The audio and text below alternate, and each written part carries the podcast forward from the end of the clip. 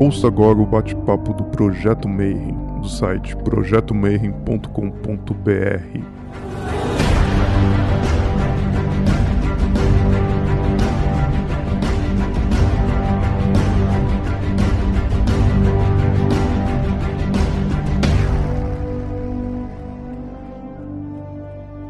dia para você que é de bom dia, boa noite para você que é da boa noite, boa tarde se você acabou de receber a notificação do YouTube e está aqui para olhar que hoje a gente vai falar sobre religião. Todo mundo fala que religião é o ópio do povo, mas hoje a gente vai descobrir por quê. O que efeitos e como que esses caras, não só religiões, mas partidos políticos, agremiações, grupos, seitas, gurus, todos eles usam certos mecanismos. E a gente, para falar desses mecanismos, eu trouxe um especialista em comportamentos e que estuda essa área da parte mais esotérica, vamos dizer assim, da psicologia. Então, seja muito bem-vindo, Manão. Hoje, Michael Torres está com a gente, cara. Seja bem-vindo. Valeu, Marcelo. Obrigado aí pelo convite. É um prazer estar aqui falando para o grande público, né? Poder trazer aí essa discussão, que na verdade é, eu faço até um convite para que a gente possa estabelecer um diálogo, né? Então aberto aí para as perguntas, porque esse é um assunto que, como eu vou tentar demonstrar para vocês, é tabu para a psicologia falar a respeito, né? Então não é algo, algo simples e vale a pena mesmo assim aproveitar aí a nossa base aqui, né? Que são pessoas é, do, do hermetismo, do esoterismo, de também poder para me ajudar a pensar um pouco essas questões e desenvolver melhor esse assunto.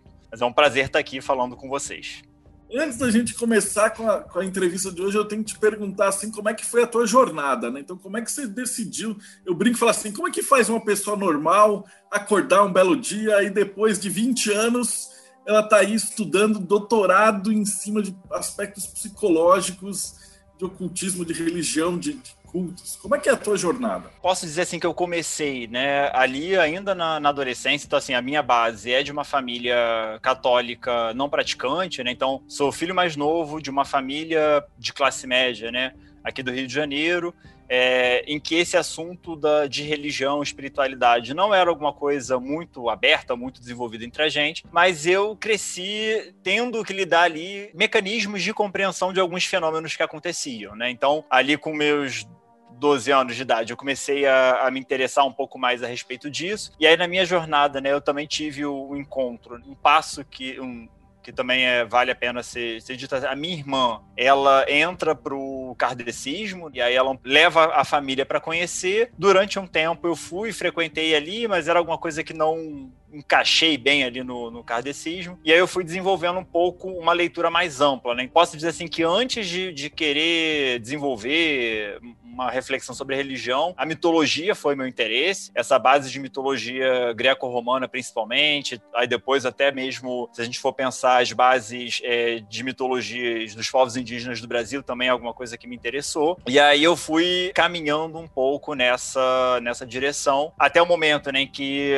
na hora de fazer a escolha de carreira, eu tinha uma pegada um pouco mais no aspecto mais social, sociológico, algo assim, até mesmo essa discussão de mitologia e, e religião nessa pegada mais social. Só que ali na hora de decidir eu pensei, bem, é, é, na verdade, na verdade, eu deixei até a cargo pro destino, num, num certo sentido, né? Porque na hora de fazer a escolha da, do, do, vestibular, eu atirei para todos os lados. Então, tentei psicologia, tentei é, ciências sociais, tentei comunicação social. E aí acabou que eu fui caminhando para comunicação social, só que assim, é isso. Desisti de acompanhar o processo do, do vestibular e até que assim, passeando, andando assim na rua, uma amiga minha dentro de uma Kombi me grita que eu tinha passado numa federal e que eu tinha que ir no dia seguinte me inscrever. E aí eu, opa, o que, que é isso, né? Assim, que, que encontro aleatório foi esse? E aí eu, ah, bem, já que isso aconteceu, eu já tinha começado a graduação em comunicação social, mas como teve aí esse, esse evento, eu decidi então fazer a inscrição na, na Federal de Psicologia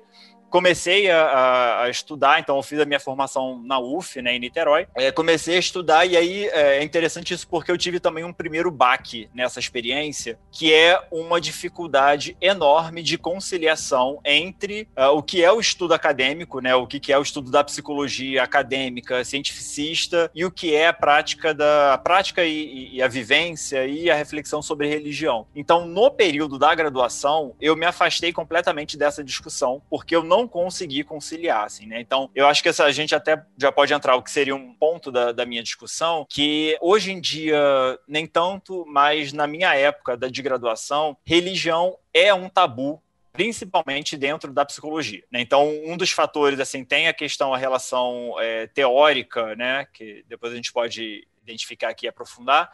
Então, é um assunto que não é, não é muito falado, não era muito falado e não era muito bem visto. Então, eu não consegui conciliar, me afastei. Então, terminei a graduação, comecei a fazer um trabalho em saúde mental. No caso, né, eu sou especialista em psicanálise e saúde mental. Eu tenho mestrado e doutorado também na mesma área. Né? Então, quando eu entrei para a saúde mental, trabalhando ali com transtornos psiquiátricos, eu segui um pouco mais para o caminho do uso de álcool e drogas, né, da, que se diz dependência química, mas eu prefiro falar do, do uso problemático de álcool e drogas. Segui um pouco por esse caminho e foi aí que o assunto da religião ele retorna, né? E aí ele retorna muito em função, né, que o, o tema álcool e drogas, ele necessariamente traz como elemento abstinência. E abstinência no sentido assim, de parar de usar radicalmente, e junto disso sempre vem discurso religioso, é, principalmente religioso cristão, né? Assim, naquela perspectiva, né? É, o que a gente vai ver lá no início do século XX, ali na, mais ou menos 1900, que a gente teve o período da o movimento da temperança, né? Que era um movimento protestante que uh, visava uh, a, a abstenção dos desejos, né? Então, não só da, da, de substância química, mas de sexo, de outras formas de prazer. E esse movimento da temperança, ele teve uma influência muito forte na psicologia da época e na, nos tratamentos decorrentes. Então, a gente pode falar que o AA, os alcoólicos anônimos, é um herdeiro direto desse grupo religioso. E, e aí eu, eu fui percebendo o quanto que o assunto da religião é, ele entrava ali como um fator complicador para os usuários de drogas. Né? Então, tinha ali uma pressão pela abstinência, ao mesmo tempo em que eles é, é, ali identificavam que a abstinência não seria um caminho interessante, porque tinha aí uma perspectiva de alteração de consciência que era necessária e tudo mais, e sempre tinha esse tensionamento, né? ou tudo ou nada, ou droga em excesso, ou abstinência, ou Deus em excesso, né? tinha, tinha sempre uma, uma dimensão de excesso. É, eu cheguei a escrever um capítulo da minha minha dissertação é, apresentando esse assunto, mas acabou que eu não, não consegui sustentar isso. Ali eu achei que eu não estava pronto para levantar essa discussão, tirei, deixei isso um pouquinho de lado. Segui no doutorado, e aí no doutorado eu aprofundei um pouco mais a questão é, do uso de drogas e os transtornos psiquiátricos, né, e, e os é, sintomas psicóticos. E aí, nessa, nesse período né, do, do doutorado, é, começaram a surgir também novas coincidências, né, novas situações ali, que é uma constatação que eu ainda mantenho, quer dizer, agora na pandemia talvez não, né? Mas eu, eu vinha notando que nos últimos anos teve um aumento de pessoas com um percurso é, magístico, esotérico, religioso, mais nessa pegada mágica, acessando o sistema de saúde, né? O que não era comum, né? Então, é, pessoas que têm um envolvimento com a própria umbanda, né? Ou, ou religiões mais espiritualistas, mágicas, digamos assim, não não era comum na minha realidade, né, na realidade do meu trabalho em serviço público. E aí eu comecei a notar um pouco desse aumento, né? Então tem duas situações que eu gosto, que eu costumo dizer que foram marcantes, né, que foi o jovem mago do caos e a feiticeira goética, que foram duas situações que me levantaram, me abriram novamente para essa questão do tipo assim, opa, tem alguma reflexão aí possível da gente fazer e aprofundar dessa relação da psicologia com é, a magia e com a religião. Né? A gente vai também diferenciar né, o que é magia e religião, mas eu acabei entendendo que existe aí uma discussão que ela precisa ser, ela pode e precisa ser levantada. É onde a gente está chegando hoje aqui, né, onde eu estou chegando hoje para conversar com vocês. Assim. É por isso que eu abri a minha fala fazendo um convite para perguntas, porque é um assunto que a gente tem pouca, pouca referência, né? pouca produção escrita, pouca pesquisa sistematizada, e é alguma coisa que eu estou abrindo esse caminho também. Né? Eu estou abrindo uma linha de pesquisa para tentar discutir essa questão no meio acadêmico também. Acho que assim, do meu percurso né, como formação, eu acho que, que passei um pouco por isso, né? então sou formado pela UF em 2009, especialista em, em psicanálise e saúde mental em 2012, mestrado em 2015 e o doutorado eu defendi agora recentemente, né, no ano passado, em 2019. Essa essas duas situações, elas foram é, bem marcantes para mim, porque, assim, qual é a realidade? Eu posso falar assim, realidade principalmente Rio de Janeiro, né? Serviço público Rio de Janeiro. Então, a gente tem, em termos de adesão religiosa, né? A maior parte dos nossos usuários, nossos pacientes, são dessa base cristã, né? Católico, evangélico, né? Evangélico, principalmente, tem crescido bastante. É, não era tão comum a gente ter acesso de pessoas de outras denominações religiosas, é, até que eu tive esse encontro com esse jovem mago do caos, né, que foi um, um rapaz dos seus 18, 19 anos, que ele então é, ingressa em um tratamento é, em saúde mental é, em função de ele começa a fazer aí uh, seus experimentos e a sua, sua prática em magia do caos. Essa concepção de gnose, né, essa perspectiva de gnose é, e a necessidade de, alter, de, de atingir estado alterado de consciência é, acabou sendo uma abertura para ele fazer experiência com, com drogas, né? então ele começa com, com maconha, depois foi com algumas outras drogas,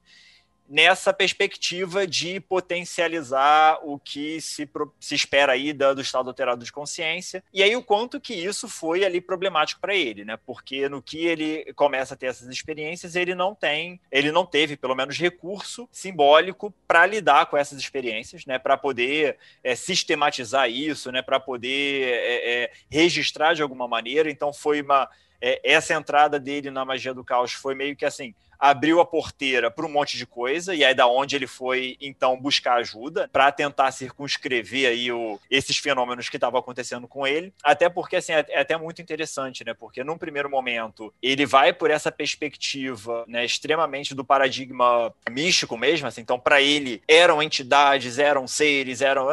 E aí espontaneamente ele próprio problematiza, ele começa assim, mas será que é isso mesmo? Será que isso não pode ser alguma coisa psicológica? E aí foi onde ele foi chegando, né, para demandou aí um atendimento psicológico, aí a gente pôde é, iniciar um trabalho. Né? Então é, é, é, curioso porque até então eu não tinha aí um conhecimento aprofundado de magia do caos, tinha uma noção, então foi alguma coisa também que eu tive que é, me aprofundar um pouquinho mais, entender ali né, o que, que ele estava trazendo. Então isso para mim foi um certo marco porque é, me, me apresentou também um ramo da literatura é, esotérica que eu não conhecia tão profundamente, né? Então uh, conheci um pouquinho mais. E é, a feiticeira goética, ela foi uma outra experiência também muito interessante, que era alguém né, já era uma, uma, uma, mulher que ela já tinha uma bagagem, ela já tinha todo uma, uma um percurso de desenvolvimento mágico, de, de ter trabalhado com isso. A fonte de renda dela eram trabalhos mágicos, ela se colocava como feiticeira goética dessa maneira, até que num determinado momento ela se vê aí com uma o que ela foi chamar de uma experiência de culpa, assim, um sentimento de culpa muito grande, porque ela estava entendendo que ela não ajudava as pessoas dessa maneira. Né? Então, o trabalho que ela desenvolvia com a Goécia era um trabalho prejudicial para os outros e para ela. E aí é o momento onde ela também decide é, se afastar do, desse desenvolvimento mágico para poder lidar com esse sentimento de culpa e essa e aí é quase que uma reflexão ética que ela traz, assim, né? De refletir sobre o que é que ela está fazendo. Né? Então também foi uma, uma experiência bem interessante do quanto que também para ela abandonar essa prática não foi algo simples, né? Não foi algo que ela que, que, que foi sem consequências. Então, de certa maneira, ela também buscou algum tipo de suporte é, psicológico para poder também se afastar dessa prática e poder pensar o que, que ela vai fazer da, da vida dela. Né, assim, né, como é que ela vai lidar com isso. Tiveram algumas outras experiências né, do campo religioso, né, então tem um, um, paciente específico também que foi muito marcante, assim, que é ali é, era uma pessoa, uma pessoa muito interessante, né? Porque ele era extremamente evangélico, só que é, ele era um evangélico, mas com uma sensibilidade muito grande, assim. Então, o, o que ele costuma falar, né? Que o poder da oração dele às vezes assustava ele próprio. Né? E aí isso também me, me, trazia uma questão, né? O que, que é esse poder da oração, né? O que, que é que ele, é, ele entende que é esse poder? E foi aonde eu achei que era o momento de retomar essa discussão de uma maneira mais sistematizada, né? Da gente, eu poder é, pensar como que a psicologia ela pode entrar nessa discussão, porque aí, aí eu acho que também vale aqui já um, uma pontuação, que é uma coisa que é muito comum a gente ver, né? Eu, eu, pelo menos assim, né? O que eu circulo aí pelas redes sociais, assim, é essa concepção, né? Do quanto que um mago poderoso não precisa de terapia, né? Como se fossem duas coisas opostas e que isso é problemático, assim, eu particularmente acho isso muito problemático, tanto de quem adere a esse discurso religioso, né? De não ter a noção do que, que a psicologia, né? A prática psicológica, psicoterapêutica, ela pode sim ter um efeito é, que não invalida a experiência mágica, e também, por outro lado, que são psicólogos que não sabem lidar com isso. Né? Psicólogos que não conseguem dar abertura para os seus pacientes que têm algum tipo de experiência mística, religiosa, tratar disso também na, no espaço psicoterapêutico. Então é, é aí que eu estou tentando entrar e, e levantar essa discussão. Esse teu estudo é fantástico.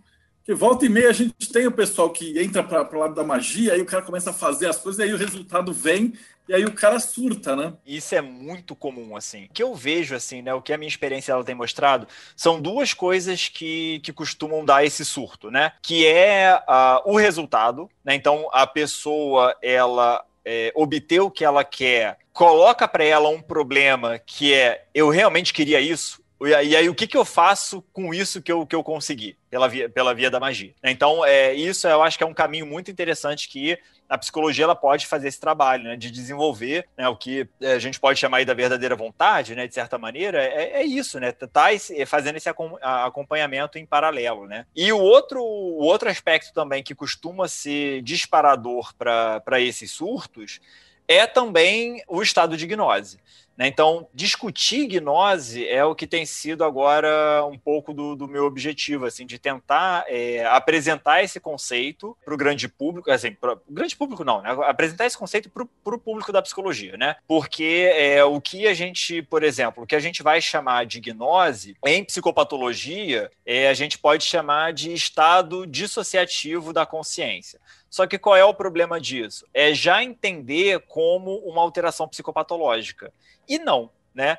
Nem todo estado de gnose é uma alteração psicopatológica, ainda que um estado de gnose pode sim abrir ali um sintoma psicopatológico. Então, é, é, eu acho que também isso é muito importante de traçar os critérios que ajudam a gente a diferenciar uma coisa e outra. Né? Então, é um pouco assim da situação. Né? Se a gente for pegar lá, por exemplo, na psicologia do início do século XX no Brasil, todo o processo de incorporação da Umbanda, por exemplo, né, era considerado uma dissociação da consciência e era considerado psicopatológico. Então, toda pessoa que diz ter né, essa experiência de incorporação, né, dessa de uma, de uma entidade que assume ali o corpo, o controle da pessoa por um tempo, necessariamente era tomada como portadora de uma doença mental, né? E aí assim, isso hoje a gente pode achar que é um absurdo, mas lá na 1920, 1930, isso era o, o, a compreensão da, da época, né? E era o que justificava, por exemplo, muitas pessoas serem internadas em hospital psiquiátrico por conta de experiência religiosa. Esse trabalho que você faz eu acho fascinante, porque na verdade, assim, o fato de eu ter um monte de amigo médium, e desde criança, ou tá adolescente e tal, e tá em terreiro, e ver os caras que você conhece, que o cara, tipo, não tá, não é charlatão, o cara não quer dinheiro, o cara é um médico, é um advogado, o cara tá. E aí o cara incorpora e, e não ganha nada com isso. Não, não existe um, algo que você vira e fala assim, pô.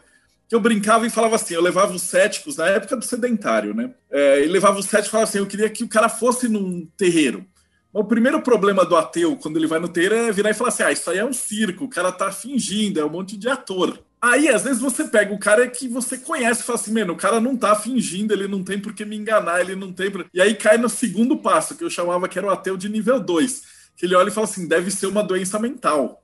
E aí tentava tra transpassar o cara pro terceiro passo, que é assim, olha que essa consciência tem conhecimentos que o outro cara não tem. E aí chegava num negócio e falava assim: a ciência tem que estudar essa porra, cara. A psicologia tem que estudar a fundo isso, porque é uma coisa diferente, é um negócio a mais, né? É um negócio que não explica. Isso me remete até uma, uma situação que eu passei é, lá no contexto, né? No, no, no, início da minha carreira, já ali recém-formado, eu passei por uma situação também muito delicada, né? Que é, enfim, estava ali fazendo atendimento com uma paciente, e aí num determinado momento a paciente ela vira e fala assim: bem, agora você vai falar com a minha pombagira. E aí era uma coisa assim que me pegou de surpresa. E aí então a pombagira se manifesta e a pombagira, ela começa a falar uma série de coisas da minha vida pessoal que era impossível a paciente ter noção. Né? E aí, assim, então eu ali recém-formado, frente a esse fenômeno, assim, o que, que eu faço com isso, né? Então, a minha solução foi a, a uma solução que, que a, até hoje eu acho que foi a mais acertada, né? Porque, assim, é isso, né? E aí eu pude falar ali com, com a Pomba Gira. Falei, então, dona Pomba Gira, assim, nesse momento, é, não sou eu que estou em atendimento, é a fulana, né? Então, você está aqui se propondo a, a, fazer leituras da minha vida que eu não te pedi, né? Então, por favor, se retire, porque eu quero continuar atendendo a dona fulana. E aí a pombagira dá uma gargalhada, vai embora, e aí a fulana volta, e aí a gente pode continuar o, o atendimento, assim. E aí, assim, isso é uma experiência que, por exemplo, eu não tenho como explicar isso, assim, de uma maneira racional e, e, lógica, assim, né? Porque era um contexto, assim, então estamos falando de uma senhora dos seus 50, 60 anos de idade, que não tem rede social. Na época eu também nem tinha rede social. Então, o nível de informação que ela colocou para mim era um nível de informação impossível, porque as pessoas do trabalho não sabiam da minha vida pessoal, assim, não tinha da onde que isso veio.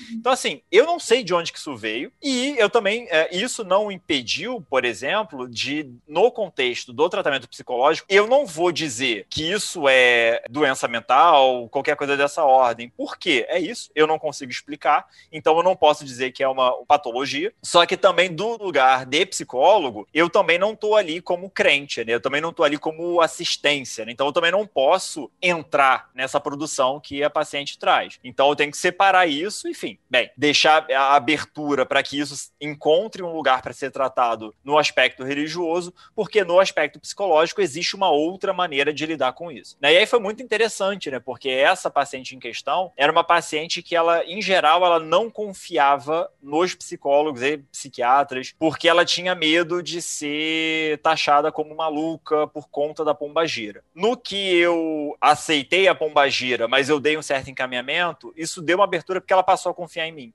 E aí o tratamento também pôde seguir por outras vias, né? Então foi aí um caminho muito interessante, né? Essa interface de, de ciência com, com, psicologia com incorporação é doida. Eu lembro quando eu estava na Madras, no primórdio, assim, um projeto meio no, no início, né? O Rubens Saraceni costumava ir em, em manicômios e a galera que escutava vozes, via cores e tal, ele dava uns passes incorporado no, no Exu e tal, e levava esses obsessores, e aí o doido parava de ouvir vozes, parava de ver coisa. E aí, obviamente, não tinha nenhuma explicação. Ele resolvia o caso do, do maluquinho, mas não, não, não se conseguia conversar com a psicologia e falar assim: o que aconteceu ali? Então Sim. é uma área que eu acho fascinante da, dessa magia com a ciência, né? Que é, que é um pouco isso que eu acho que é legal da gente tentar criar instrumentos mesmo desse diálogo, né? Então, então é um pouco aqui que eu também eu tô aqui também justamente para isso, né? Para a gente tentar pensar em pontes de diálogo em relação a isso. Então, assim, tem aí esse ponto, né? Que eu, eu acho muito importante de deixar é, claro, assim, o quanto que é, discutir religião é um tabu social e acadêmico para psicologia, né? Então não vou nem falar acadêmico de maneira geral, porque a gente tem aí áreas da academia que conseguem é, é, fazer um diálogo mais interessante.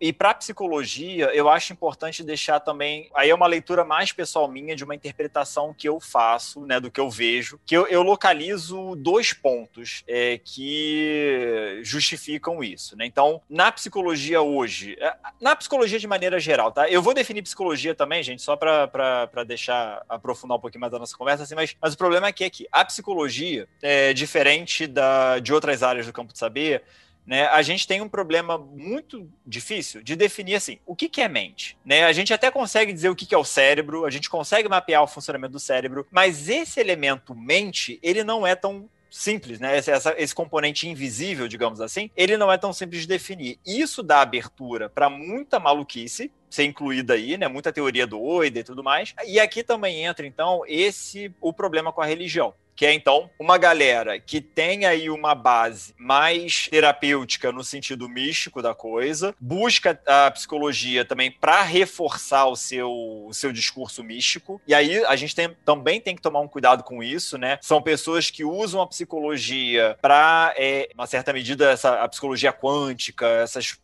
coisas que vão aparecendo aqui não tem rigor nenhum. Então tem muita gente mística que entra na psicologia para legitimar essa, essa dimensão mística. E a gente tem também um fenômeno de alguns anos para cá, que é uma quantidade muito grande de pastores evangélicos, principalmente, né, o campo do, do, dos evangélicos, também entrando na psicologia, e aí por uma via também é, de legitimação, mas não só isso, assim, eu acho que também tem um componente é, político importante, político no sentido de até mesmo de recurso público, que aí a gente tem a problemática aí que é da minha área de especialização, né, que são as comunidades terapêuticas. Para quem não, não, não acompanha essa discussão, então o que, que a gente assiste hoje? As comunidades terapêuticas, elas são instrumentos é, religiosos é, com uma certa roupagem de saúde mental voltada para o usuário de drogas. E aí, quando a gente assiste desde 2011, 2000, 2013 ali, 2013, é, a gente teve a inclusão dessas comunidades terapêuticas, teve uma abertura política para receber recursos públicos né, verba pública para fazer esse trabalho. E aí, então, você vê também, né, a, a, junto desse fenômeno, a gente vê esse aumento do número de líderes religiosos. Assim, pastor evangélico no, no maior número, mas não só. Então, tem aí uma galera também católica, espírita, que também foi um pouco nesse, nessa perspectiva, de então conseguir aí o diploma de psicólogo, né, o registro de psicólogo, para também legitimar esse tipo de instituição. E isso também é muito delicado. Essa prática psicológica no contexto religioso também é algo que a gente precisa ficar atento a isso. Então, é por isso que discutir religião no campo da psicologia é muito difícil. É, é um tabu por conta dessas injunções aí é, teóricas e práticas também, né? Práticas e políticas. Tá? E aí a gente também vai ter ainda um outro aspecto, que isso já é mais da psicologia brasileira, do nosso percurso histórico aqui enquanto sociedade. É, a psicologia ela foi regulamentada aqui no Brasil é, em 1962, ali no contexto ali um pouquinho antes da, da, do período da ditadura civil militar e o processo de regulamentação, abertura abertura de cursos de psicologia também vai acontecer a partir dessa data.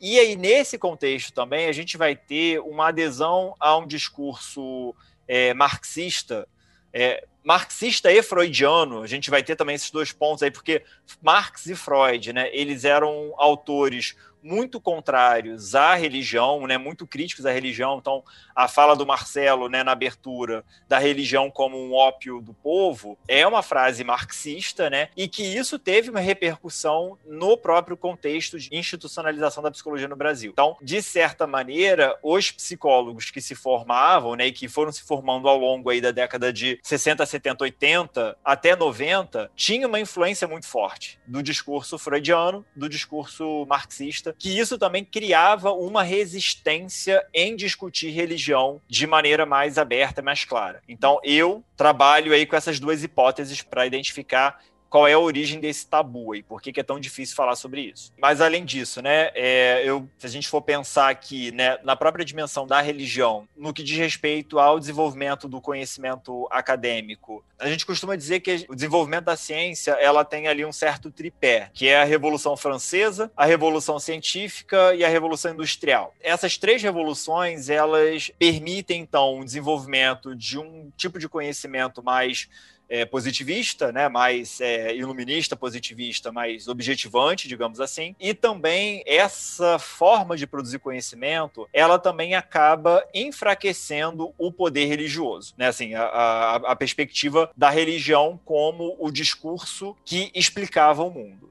Então, quando a gente tem lá, é, com a Revolução Francesa, a concepção do Estado laico, e com a Revolução Científica, essa afirmação do conhecimento lógico racional, a religião ela deixa de ser organizadora do conhecimento objetivo e ela passa a ser, então, ficar voltada para o aspecto mais ético, moralista, mais social, numa certa medida. Né? Então, quando, é, é, nesse contexto também que aí a gente vai ver é, a cisão, que ela nunca foi plena, né? que aí foi a separação de astrologia da astronomia, né? da alquimia com a química. Então, essa separação ela vai produzir uma certa dimensão de uma perspectiva de um mundo objetivo que deve ser abordado pelo método científico e tudo aquilo que é invisível, né, tudo aquilo que é mais subjetivo, fica então a cargo da, da religião, fica a cargo da magia, aí nesse sentido mais religioso da coisa, né? Porque até então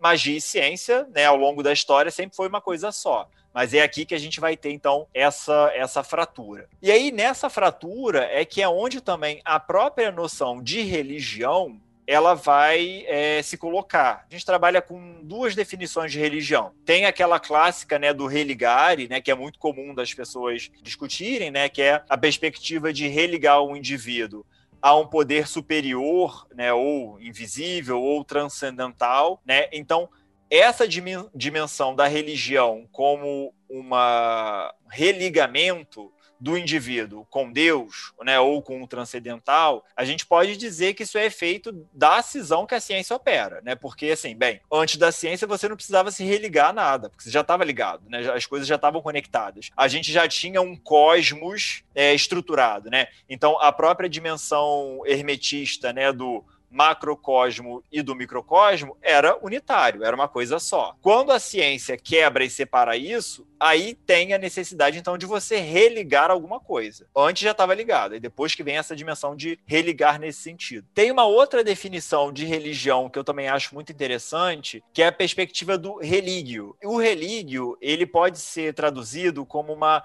observância cuidadosa. Né? Então, essa é uma perspectiva dos antigos romanos, né? que é essa, essa dimensão de o entendimento de que o transcendental ele se manifesta o tempo todo. Né? Então, essa ideia né, que os antigos romanos tinham né, de você pegar os sinais que acontecem na vida, né, e você usar isso para interpretar e para você tomar as suas decisões, isso é um aspecto também de relígio, essa observação cuidadosa que a gente precisa fazer, tanto no nível individual, eu observo a mim mesmo, eu conheço a mim mesmo, quanto no nível da convivência social, né? Então, se eu me conheço, eu conheço o outro e eu consigo então fazer uma interpretação, fazer uma, um nível de debate, digamos assim, né, de interpretação de sinal, que a gente pode elevar então nesse, ponto transcendental. E aí, só para fazer a amarração com a minha trajetória, né? Então, de certa maneira, a situação da minha amiga na Kombi falando que eu tinha passado em psicologia, eu ouvir isso e eu é, dar peso para isso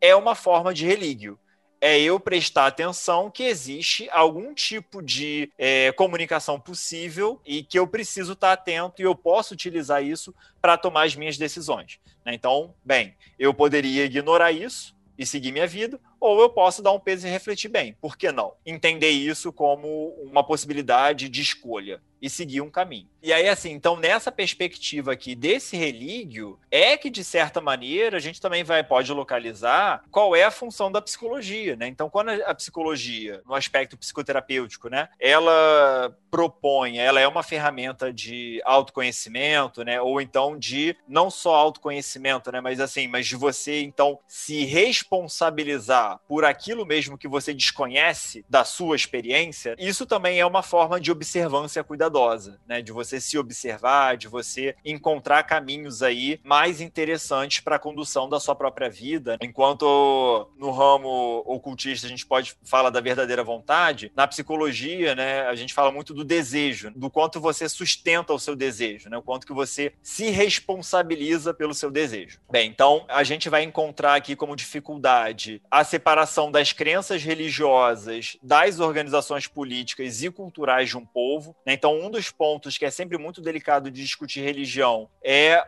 o quanto que a religião ela necessariamente se mistura com política e cultura. A gente não tem como negar isso. E negar isso é até um problema. Por exemplo, se a gente for pensar por que, que a gente comemora as datas culturais que a gente comemora, né? Assim, então, é isso, Natal. Estamos aqui na, na beira do Natal, né? Para quem estiver ouvindo em algum outro momento. Essa experiência ela de Natal, né, como a gente tem hoje, ela é uma experiência cristã, a gente não tem como negar isso, mas a gente pode sim ampliar e poder pensar no aspecto é, pagão, no aspecto de outra maneira, e uma coisa não invalida a outra. Né? Então, é, a gente não precisa negar radicalmente o que é uma raiz cultural que tem aí como base uma religião, a gente não precisa negar isso radicalmente, é, e a gente pode, na verdade, ampliar isso. Né? Então é isso. Então, para quem é essa dimensão mais cultural cristã comemora o Natal, para quem é da, dessa pegada mais pagã, vai comemorar então o solstício de verão. Enfim, é, uma coisa não anula a outra. E é interessante a gente até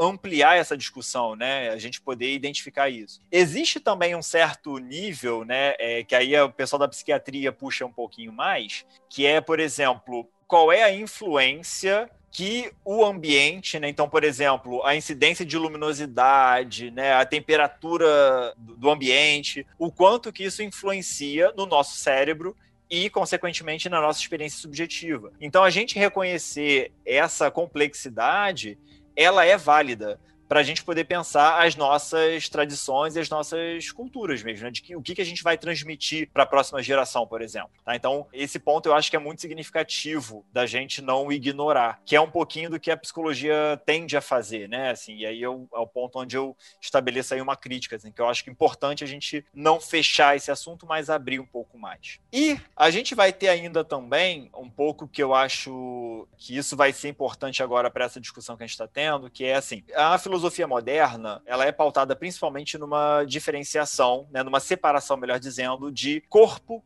e mente. Né, aquilo que é tributário lá desde Descartes, né, e que isso vai ter ao longo né, do século XVI, XVII, XVIII, isso vai também ter uma outras nuances de discussão, mas essa separação corpo é, físico, objetivo e mente, ela vai trazer também um problema para a relação da psicologia com a religião. Tá? Então, por quê? Primeiro é, quando a gente está falando de corpo, é um pouquinho mais fácil da gente lidar. A gente vai estar, tá, então, é o que a gente toca, o que a gente é, consegue manipular de certa maneira, né? E aí, lembrando, né, que se a gente for pegar antes da Revolução Científica, existia tabus sobre o corpo é, importantíssimos, né? Do tipo assim, de você não poder fazer a dissecação do cadáver porque o corpo é de Deus, né? Então, você não pode abrir um corpo porque vai ter lá o, o no juízo final esse corpo ele vai ganhar vida novamente, né? Então ele não pode estar mutilado, ele não pode estar aberto para pesquisa. É, esse tabu sobre o corpo, ele imperou durante muitos anos. O que a gente conseguiu produzir de conhecimento sobre o corpo na cultura ocidental era muito assim: tinha guerra, o cara tomava uma facada, uma espadada, ah, vamos ver aqui como é que funciona. Porque eu, cientista, pegar o corpo e dissecar ele não era possível, né? Porque isso não, isso era um tabu muito forte. Quando a gente vai ter então a revolução científica, esse tabu ele se dilui, né? Então a gente vai ter lá, tem aquele quadro famoso, que agora eu não vou lembrar o nome do autor, né? Que é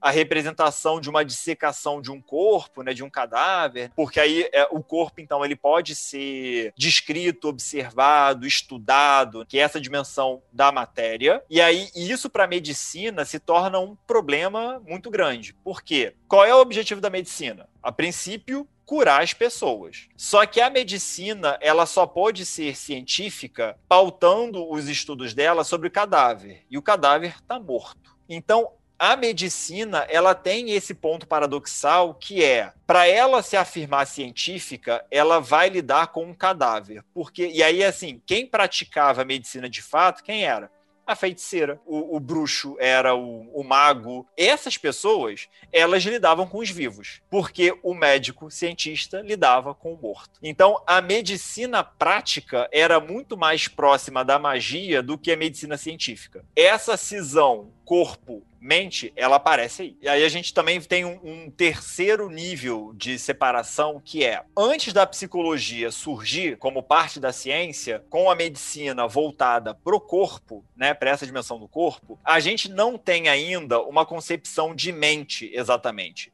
A gente tem uma concepção de alma ou espírito. Tá? Então a gente vai ter esse aspecto imaterial, ele é alma e espírito. Então quem cuidava disso inicialmente era a religião, seja a religião oficial, cristianismo, seja esse aspecto uh, místico-religioso, né, dos magos, da bruxa e tudo mais. Então, era isso que era aí a, a, a alma barra espírito, tá? Essa perspectiva de mente, essa diferenciação de mente e alma ou espírito, ela vai se dar, então, ali no final do século XIX, Tá? Então, é muito recente.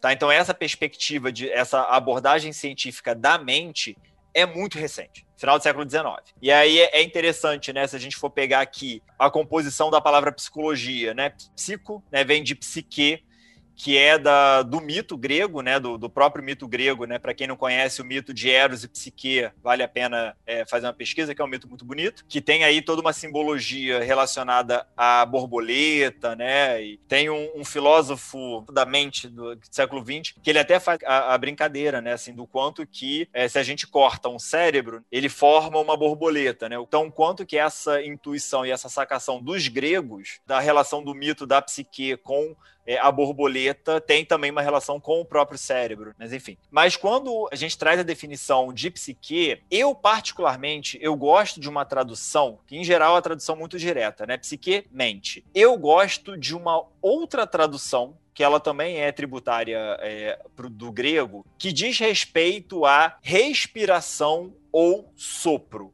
Tá? Então, psique tem essa definição também de sopro. E por que, que eu acho ela muito interessante? Vocês que estão me ouvindo, vocês só conseguem ter acesso ao meu pensamento a partir do momento em que eu falo. E o que é a fala? É um tipo especializado de respiração é o sopro, né? Então, para vocês terem acesso à minha alma, eu preciso respirar e eu preciso soprar. E, o, e o, até mesmo o sopro, né, o ar, é um elemento invisível. Esse elemento invisível é o que qualifica esse aspecto imaterial da mente, tá? Então eu acho essa essa tradução mais adequada na hora de explicar a origem da psicologia, né? Que isso acaba hoje em dia nem tanto, né? Porque hoje em dia a gente vai ter então neuroimagem, vai ter um monte de aparelho para fazer o mapeamento, mas em última instância, a prática da psicologia é uma prática comunicativa, né? E aí, querendo ou não, a maior parte da nossa comunicação é oral,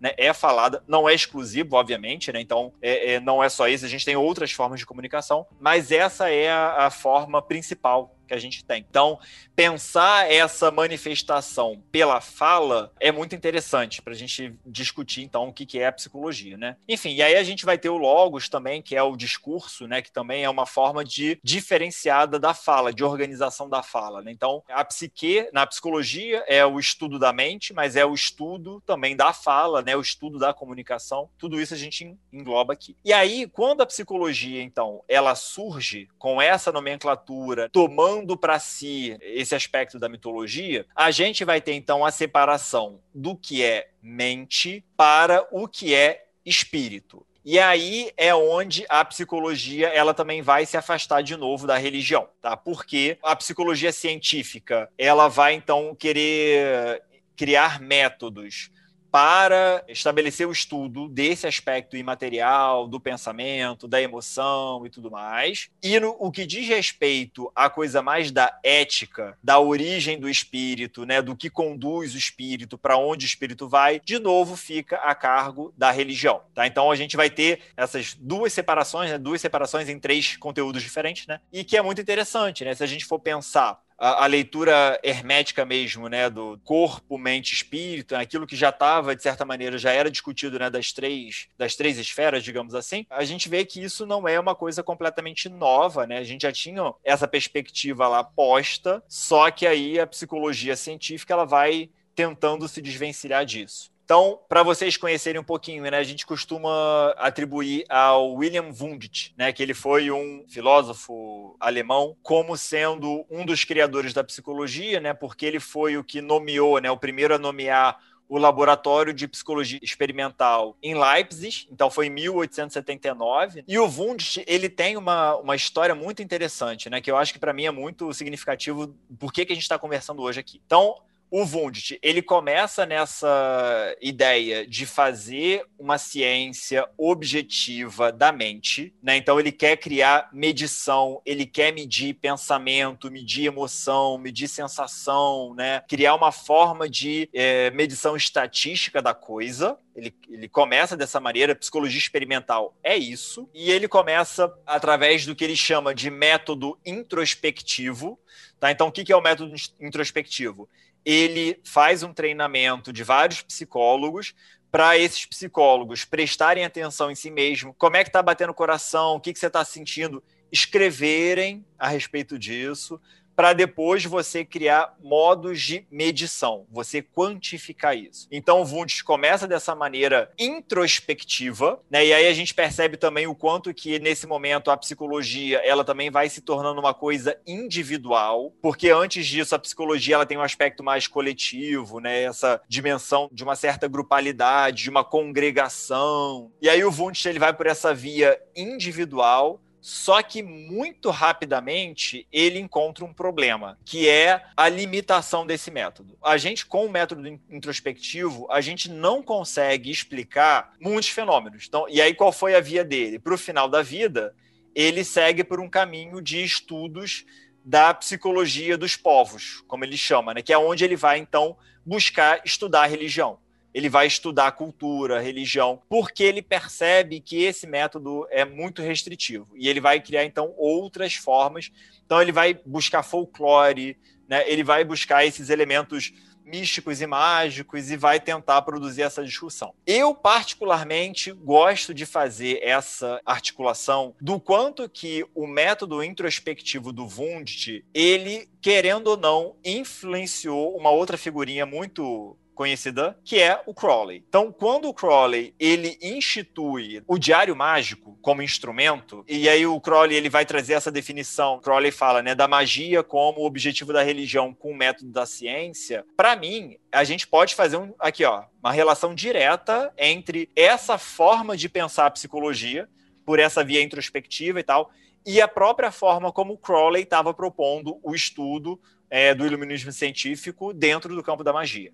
Né? Então, que é um caminho super interessante. Qual é a importância de um diário mágico? Tanto de um diário, né, tanto para o estudo da magia quanto para a psicologia. É a gente poder ter esse registro né, dessa experiência, que é a, o próprio exercício né, da gente transformar sensação corporal, sensação psicológica em discurso, em escrita, isso, gente, é um, um, trabalho, isso exige um trabalho subjetivo muito grande, tá? E é também um ponto onde a antropologia ela vai trazer essa contribuição também, né? Então a gente vai ter lá o Malinowski, né? Que é, ele vai trazer a etnografia, ele também vai dar um peso muito grande para o diário de campo, né? O diário de bordo, porque o que, que é isso, né? Então Fica aí o exercício para quem quer brincar um pouquinho disso. Quem ainda nunca tentou fazer isso, tenta fazer o relato dos sonhos de vocês amanhã, quando vocês acordarem. Tentem escrever os sonhos de vocês e vocês vão ver o quanto é difícil você pegar aquela massa de experiência, que é o sonho, e você transformar em texto. O diário mágico, ele tem essa função, tal qual, que aí a gente pode ver o quanto que a psicologia ela também tenta fazer isso, né? Quando a gente está, de certa maneira, um processo psicoterapêutico, para que, que você escolhe pagar para falar com uma pessoa semanalmente? Ah, mas eu posso desabafar no bar. Por que, que eu escolho pagar para alguém ouvir isso? Porque esse trabalho de falar para alguém nesse contexto é diferente de um simples desabafo é diferente. Né? Então, você colocar essa experiência em palavras, isso tem um efeito diferente para sua experiência subjetiva. É aqui também que eu acho que é onde eu, eu encontro também uma ponte né, e um caminho interessante para desenvolvimento de pesquisas né, em psicologia e magia e tal. Esse, essa é uma abertura, da gente poder entender quais são os recursos simbólicos que uma pessoa tem para transformar essa experiência caótica, que é a experiência de um ritual mágico, por exemplo, como é que você consegue traduzir isso com outros símbolos. Né? Então, a nossa linguagem, aqui, o português que a gente está falando aqui, a nossa escrita, ela é um símbolo, o próprio ritual, ele é outro símbolo. Né? Então, são linguagens diferentes. Né? Que aí a gente pode, enfim, né? pode e deve estimular é, desenvolvimento desse tipo de produção. A gente tem aqui uma outra figura importante também, que é o William James. William James foi um psicólogo americano, né? então ele era dos Estados Unidos. Ele é considerado um dos fundadores da psicologia nos Estados Unidos. E o James ele também tem uma perspectiva muito interessante, que é Ele tinha um método diferente do Wundt, né? Ele era crítico do método introspectivo. Ele tinha um método que a gente chama de associativo, né? Então ele, ele buscava pensar muito mais o funcionamento da mente através de associação de componentes, de palavras, emoções e tudo mais. E o Wundt ele também se virou para o estudo da religião. Ele entendeu que uh, a religião, né, o, o fato religioso, o fenômeno religioso, ele também é uma tentativa que o ser humano encontra para fazer essa expressão da mente, né, dos pensamentos e da emoção para encontrar vazão para isso. Então, quando ele vai fazer o estudo da variedade da experiência religiosa, o que ele está buscando é o que, que as religiões têm em comum nesse processo associativo. A gente vai ter também um outro psicólogo também dos Estados Unidos, Stanley Hall, que ele foi o primeiro presidente da Associação Americana de Psicologia, e ele também criou na Universidade de Clark o conceito de psicologia religiosa. Tá? Então, essa dimensão de psicologia religiosa ou de psicologia da religião, a gente atribui ao Hall, Stanley Hall, né? que é ele então vai ser quem vai sistematizar é, um campo de estudo da psicologia com a religião. Né? E aí, obviamente, que aqui né, é, é a base é, é protestante, né? então o foco inicial do Hall era pensar a religião protestante, né? o diálogo dele era com pastores e tudo mais, mas depois isso vai se abrindo para outras religiões. Então, essa perspectiva que a gente está falando aqui de primeira década de 1900, até 1910, mais ou menos, né? O Stanley Hall, ele também vai ser uma figura é, importante porque ele vai convidar o Freud e o Jung a irem para os Estados Unidos para poder falar sobre a psicanálise e tudo mais, antes do rompimento do Jung com Freud. Na verdade, o rompimento deles começa até aqui nessa viagem. E essa perspectiva, né, esse convite que o Hall faz, ele vai dar abertura também para um desenvolvimento de uma psicologia muito específica lá nos Estados Unidos, que é, nesse contexto aqui também, início do século XX, a gente vai ter a publicação é, do Caibalion, né, na língua inglesa, né, que é onde é, o Caibalion vai ser sistematizado e vai dar origem lá ao movimento New Thought, né, o movimento é, Novo Pensamento, enfim, gente pode traduzir dessa forma. É, então, especificamente nos Estados Unidos, a repercussão que o Caibalion teve é essa, principalmente a perspectiva do tudo é mental, né? Essa, essa máxima, essa lei é, do Caibalion. Quando a gente vai tem essa perspectiva do Caibalion, a gente vai ter a entrada da psicanálise no, no nos Estados Unidos, é, isso vai dá origem a uma variação da psicanálise que foi muito própria dos Estados Unidos, que é o que a gente vai chamar depois de psicologia do ego, que é essa perspectiva de que então o eu, né, é, o eu racional, o eu consciente, ele é o que determina toda a experiência subjetiva ou toda até a experiência da magia. E aí aqui, assim, eu faço essa ponte, talvez eu, eu possa exagerar um pouquinho, mas enfim, para mim existe uma linha de continuidade entre o modo como o Caibalion foi interpretado nos Estados Unidos, junto com a forma como a psicanálise se misturou nisso, vai dar origem a produtos como Joseph Murphy, com o poder do subconsciente, e depois, nos anos 2000, O Segredo. Uma certa redução do pensamento, né, da, da, da própria magia, a essa coisa do pensamento positivo. Então, assim, de, é só você mentalizar que tudo acontece, né? essa coisa de você ficar muito nessa perspectiva também muito mercadológica, né? Porque se a gente fizer a leitura do, do livro do Murphy e do Segredo, é basicamente você ficar rico com isso, né? É ensinando você a ficar. E isso entra muito em consonância com a cultura dos Estados Unidos, né? Então é uma certa distorção, né? É, dessas linhas de pensamento por uma via muito mercadológica, que é bem delicada, né? E aí, eu aqui eu queria fazer agora uma diferenciação, tá? Entre psicologia e psicanálise. A gente tem uma confusão enorme em relação a isso, tá? É, e eu acho que vale a pena até aproveitar para discutir isso.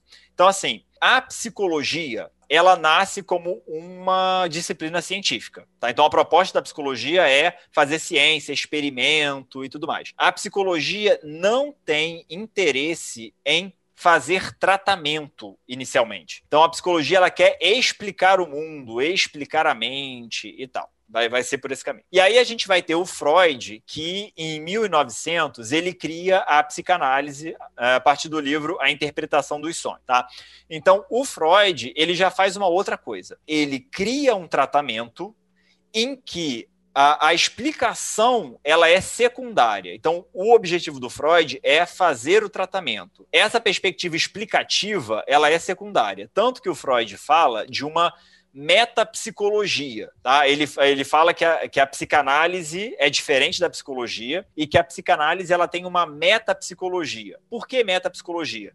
Porque para Freud é, essa diferenciação de ego, superego e isso e id, né? Enfim, essa diferença de consciente, pré-consciente, inconsciente, isso é instrumento para explicar o tratamento. Não é o, o objetivo da psicanálise, não é. Então, essa brincadeira que as pessoas fazem de Freud explica, né, esse jargão, ele é conceitualmente errado. Tá? Então, porque o Freud, a, a perspectiva dele não é explicar.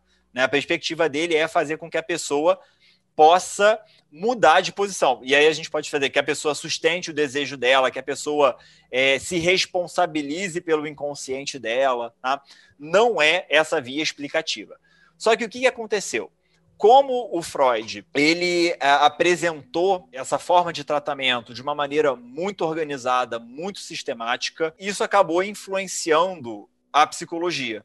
Né? Então, de certa maneira, o que a gente chama hoje de psicologia clínica, né, que é o tratamento né, em consultório, instituição, né, que é o tratamento padrão da psicologia, ela é secundária à psicanálise do Freud, tá? Então, e, e, eu acho isso importante deixar essa separação bem delimitada, porque em geral as pessoas confundem. E confundem ainda, principalmente porque o Jung, quando ele rompeu com o Freud, ele largou o ambiente psicanalítico para criar a psicologia analítica, que aí é uma outra coisa, uma outra vertente, enfim.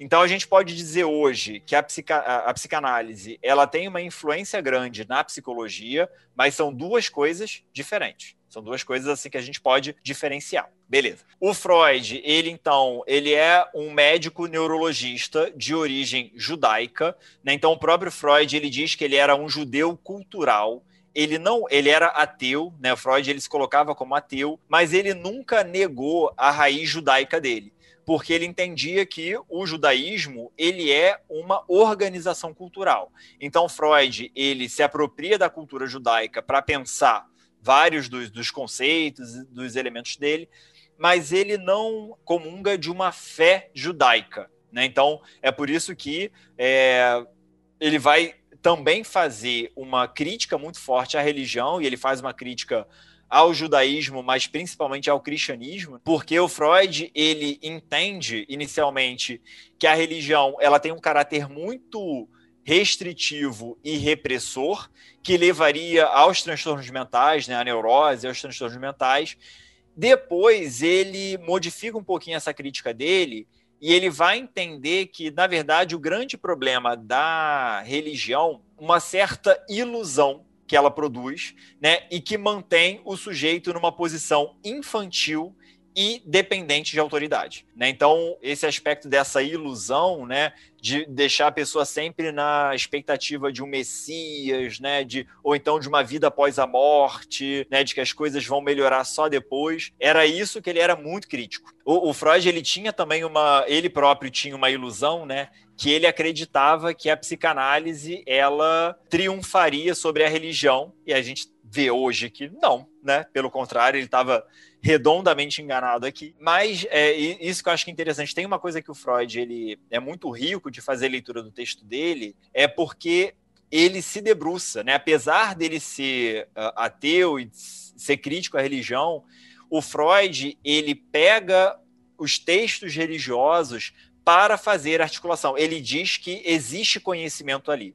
O grande problema dele é a fé cega, a, a emoção, o aspecto emocional da fé. Então, para Freud, a fé ela tem que estar tá a serviço da, do racional, da intelectualidade, enfim, né? Que é um pouco a crítica que ele vai fazer. Do Freud, o que eu acho interessante para nossa discussão aqui, ele tem é, esse texto, Totem Tabu, que é um texto de 1913, em que ele vai fazer essa discussão sobre a origem e a função da religião na experiência humana no controle dos instintos ou da pulsão. Então Freud ele reconhece que a origem da cultura ele tem essa base religiosa, que essa base ela tem uma função, mas que como o, no, o pensamento humano ele já evoluiu, é um erro continuar pautado puramente na, na, na religião porque a religião ela tende a infantilizar, ela tende a manter o indivíduo numa posição primitiva, digamos assim. Tá? Esse livro ele é muito interessante porque ele, ele traz uma o que o Freud chama de mito científico, né? uma, uma perspectiva que ele cria, né? que ele traz a ideia de que né, de que maneira que a religião, enfim, né, de que maneira que nós nos é, tornamos seres humanos e de que maneira que a religião ela opera. Então o Freud ele cria, né, um mito em que a gente vai ter lá então lá antes do Homo sapiens existir, né, antes da, enquanto a gente era macaco, né, né? Ele vai falar então que a gente tinha lá, era o grupo dos macacos, era um grupo pautado no poder físico, né? então o macaco mais forte ele controlava as fêmeas e expulsava os outros machos, os filhos, né? E a experiência humana ela surge quando então esses filhos, esses macacos mais fracos, se juntam e em grupo criam mais poder do que o, o macacão, matam esse macacão e é, a partir daí eles então é, instituem que esse lugar de líder do poderoso ele precisa se manter vazio para a cultura acontecer. Então, de certa maneira, a, a função da palavra, né, a comunicação humana, ela surge como uma forma de dizer não aos instintos. Então, eu tenho vontade de matar outra pessoa. Então, ao invés de eu matar ela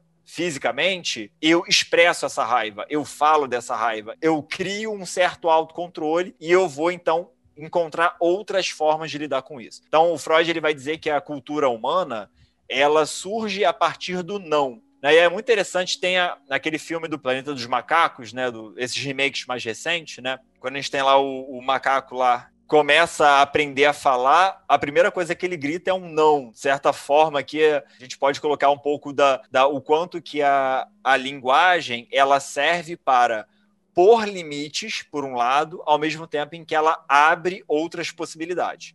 Então, ela diz: você não pode fazer isso, mas você pode fazer aquilo, aquilo, aquilo, aquilo, você pode produzir outras coisas. Então, isso aqui eu acho que é interessante. E esse livro, ele também tem um capítulo específico em que ele fala de magia, né? é um capítulo só para falar de magia, que é muito interessante, em que ele vai trazer uma certa diferenciação entre magia e feitiçaria, e que aí o, ele vai se basear no antropólogo James Fraser, mas aí o Freud ele traz essa noção de que perspectiva, né, de você controlar a realidade objetiva, né, o mundo, por símbolos, né, ou por objetos materiais e tal, que isso seria então uma certa onipotência do pensamento, né? É essa perspectiva de que nós seres humanos, frente a esse mundo, né, incontrolável, a gente tem a crença de que a gente consegue controlar minimamente a realidade objetiva através de certas operações. Né? E aí ele resume aqui, basicamente fala da magia imitativa né? e a magia contagiosa. Você fazer lá o bonequinho voodoo né? representando uma outra pessoa,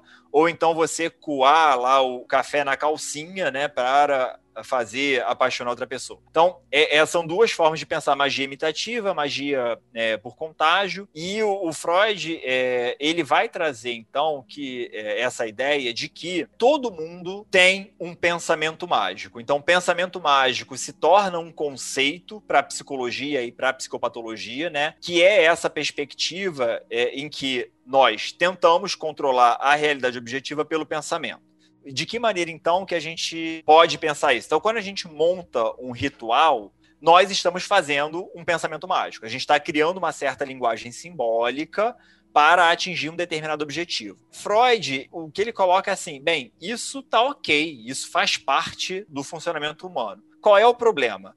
É quando o sujeito ele só faz isso. É quando o sujeito fica restrito a esse tipo de pensamento. Então, se você faz um ritual para prosperidade, por exemplo, mas não coloca o currículo, bem, né? O que, é que você espera? Você está tentando aí, você parte de uma dessa onipotência do pensamento, de você realmente moldar toda a realidade sem o mínimo de esforço. Então, isso, é, é, nessa perspectiva, é um pensamento mágico restritivo, que é você, então, reduzir a magia a uma operação específica. Tá? Então, é, se a gente tem essa noção, a gente vai entender, então, né, pensamento mágico, ele acontece, ele está aí, a gente é, é, é uma forma de pensar, né, é uma forma de, de organizar a nossa experiência, mas para quem aí é, quer aplicar isso no campo da magia ou fazer disso um ritual ou uma forma de espiritualidade, é você dar o passo além, né? É você não ficar restrito a essa dimensão pensamento, que aí é, é a crítica que a gente pode fazer lá ao segredo e tudo mais, né? Que a gente pode fazer dessa medida.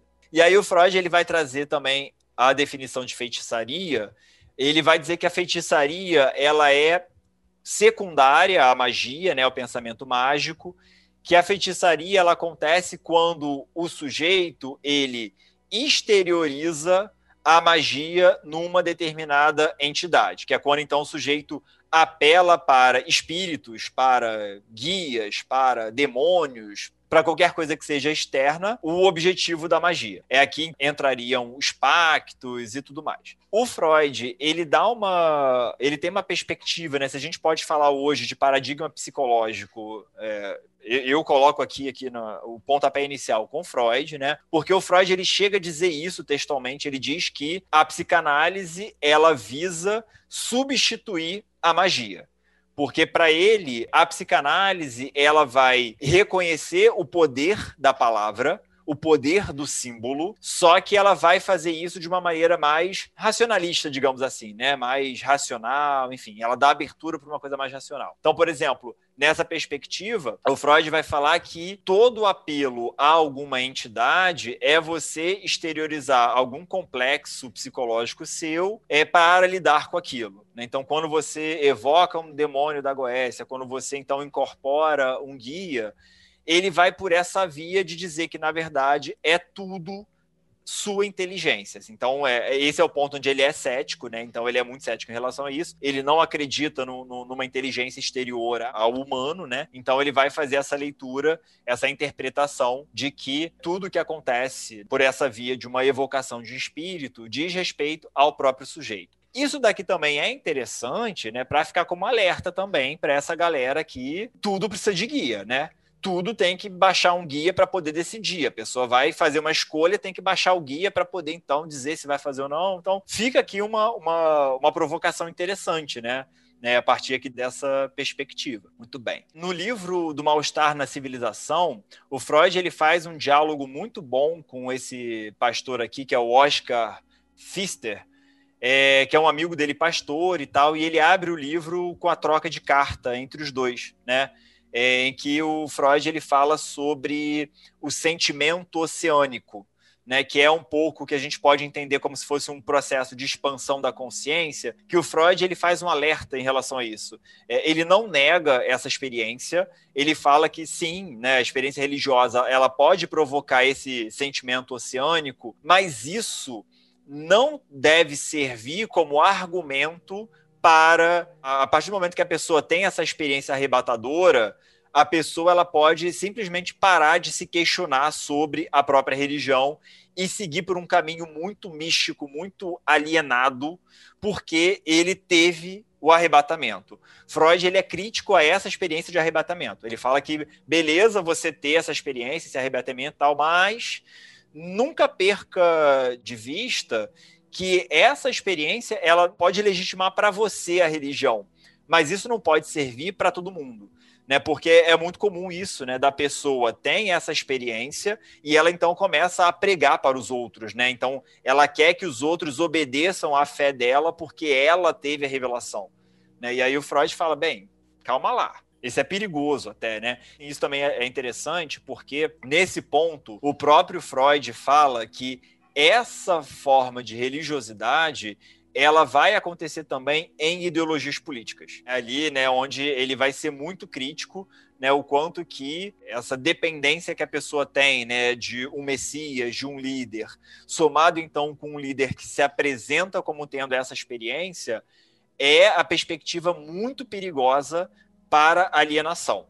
Né? Então, a crítica que ele faz à religião, ele também estende isso para ideologia política, por exemplo. É, aqui a gente tem outro psicanalista, que é um psicanalista francês, Jacques Lacan. Ele não é um psicanalista tão falado, né, tão conhecido assim no meio né, religioso ou magístico, mas o Lacan ele tem umas sacações muito boas. Eu, eu particularmente assim, eu, eu, sou estudioso de Lacan, assim, eu, eu, eu, sou, eu sigo ali a vertente da psicanálise Freud-Lacan, né? Então, o Lacan ele tem umas sacações muito boas, né? Então, existe esse livro aqui que ele fala do triunfo da religião. Ele vai dizer, né, o quanto que o Freud estava errado, que na verdade a psicanálise ela está fadada ao fracasso porque a tendência é o triunfo da religião né, e, da, e da, dessa religião alienante, né? Então o Lacan ele, ele fala muito assim que quanto mais a ciência ela se propõe ser muito objetiva, muito tudo explicado pela ciência dessa maneira, esse o paradigma psicológico, digamos assim. Se você eleva isso a um grau muito grande, isso gera um problema que é aumenta a angústia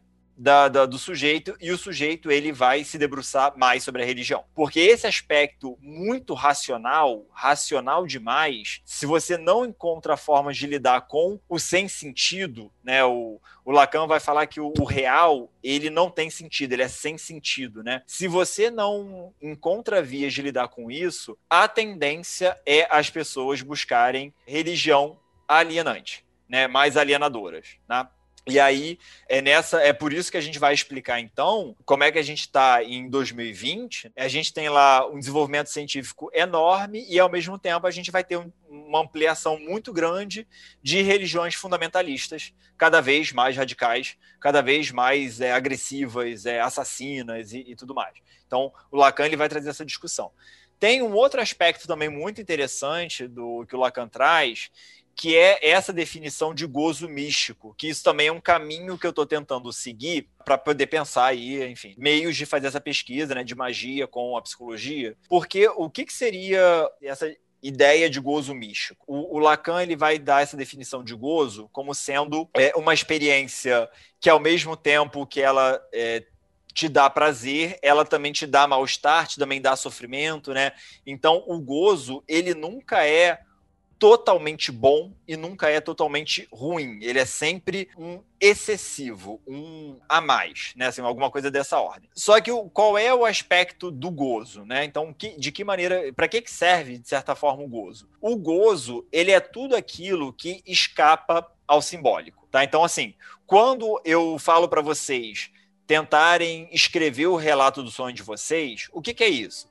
É vocês tentarem pelo simbólico dar sentido para essa experiência que é sem pé nem cabeça.